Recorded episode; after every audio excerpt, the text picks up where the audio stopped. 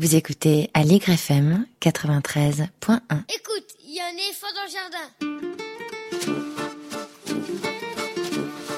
Écoute, il y a un éléphant dans le jardin. Écoute, il y a un éléphant dans le jardin. Hein?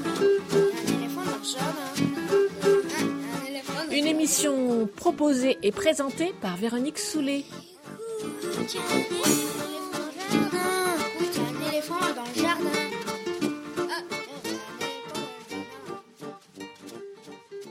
Mayalène Berasategui, bonjour. Bonjour. On va rappeler aux auditeurs que vous êtes historienne, spécialiste de l'enfance, et que chaque premier mercredi du mois, vous nous proposez un billet d'humeur sur la façon dont les adultes considèrent les enfants. Absolument. Et celui-ci s'appelle Histoire de faussaire. De faussaire. Oui. Alors allons-y. Alors, pour cette dernière chronique de la saison, on va parler d'un cas gravissime de maltraitance institutionnelle, la terrible et affreuse histoire des enfants esclaves sur Mars.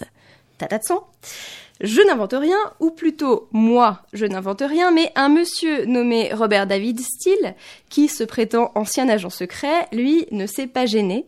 Il intervient régulièrement dans l'émission d'Alex Jones, directeur du site Infowars, à l'extrême droite de l'échiquier politique américain, qui compte quand même 1,7 million d'abonnés sur sa chaîne YouTube.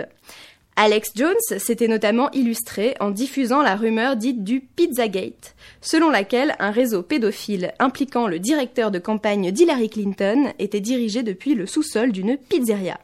Ça s'est très mal terminé puisqu'en décembre 2016, un homme est allé y rendre justice lui-même, déclenchant une fusillade pour espérer retrouver les fameux enfants qui n'existent pas.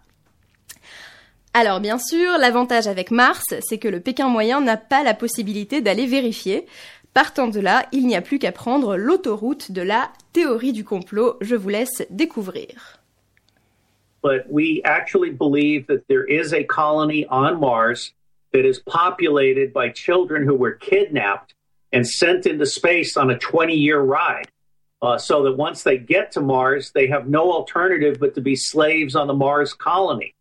Uh, there's all kinds of. Well, I, look, I know 90% of the, of the, of the NASA missions are secret, and I was told by high level NASA engineers that uh, you have no idea. There's so much stuff going on, but then it goes off into all that. I mean, you know, that's the kind of thing the media jumps on. But I know this, we see a bunch of uh, mechanical wreckage on Mars, and people say, oh, look, it looks like, you know, mechanics. They go, oh, you're a conspiracy theorist. Clearly, they don't want us looking into what's happening. Every time probes go over, they turn them off. Alex, you're one of the most original guys on the air, and and I would. You asked what should you do. I think you should be the Truth Channel in America. Voilà, donc euh, petite traduction de Robert David Steele. Donc nous croyons véritablement qu'il existe une colonie sur Mars composée d'enfants qui sont donc kidnappés et envoyés sur Mars via un voyage qui dure 20 ans. Et une fois sur place, ils n'ont pas d'autre possibilité que de servir comme esclaves.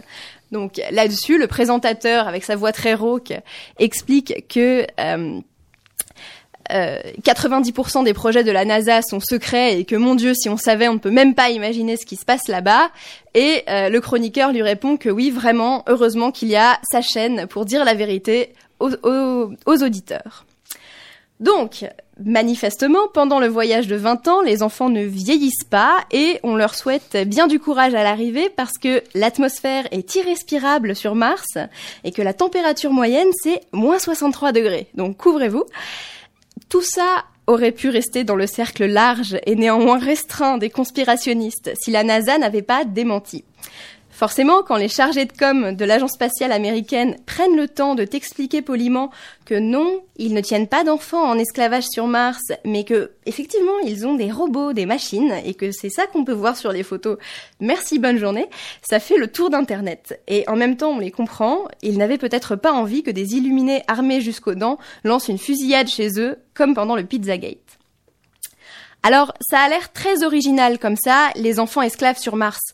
Mais en fait, c'est une énième version rafistolée d'une rumeur qui court au moins depuis le Moyen Âge. Le fond est toujours le même. Des enfants sont enlevés par une organisation secrète et ou toute puissante, souvent dans un but religieux ou thérapeutique. Au Moyen Âge, les Juifs sont accusés d'enlever des enfants pour fabriquer le pain azim de Pessa avec leur sang. Euh, donc on, tue les enfants, on récupère le sang et on fait le pain avec. Cette croyance est encore relativement répandue dans la Pologne actuelle.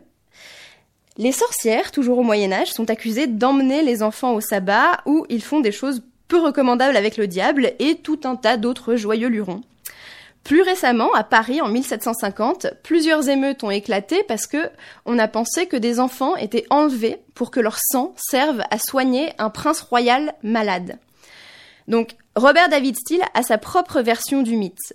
L'une des raisons pour lesquelles on enlève les enfants, c'est avant l'extrait que je vous ai diffusé. Est-ce que c'est les mêmes enfants que sur Mars? C'est pas très clair.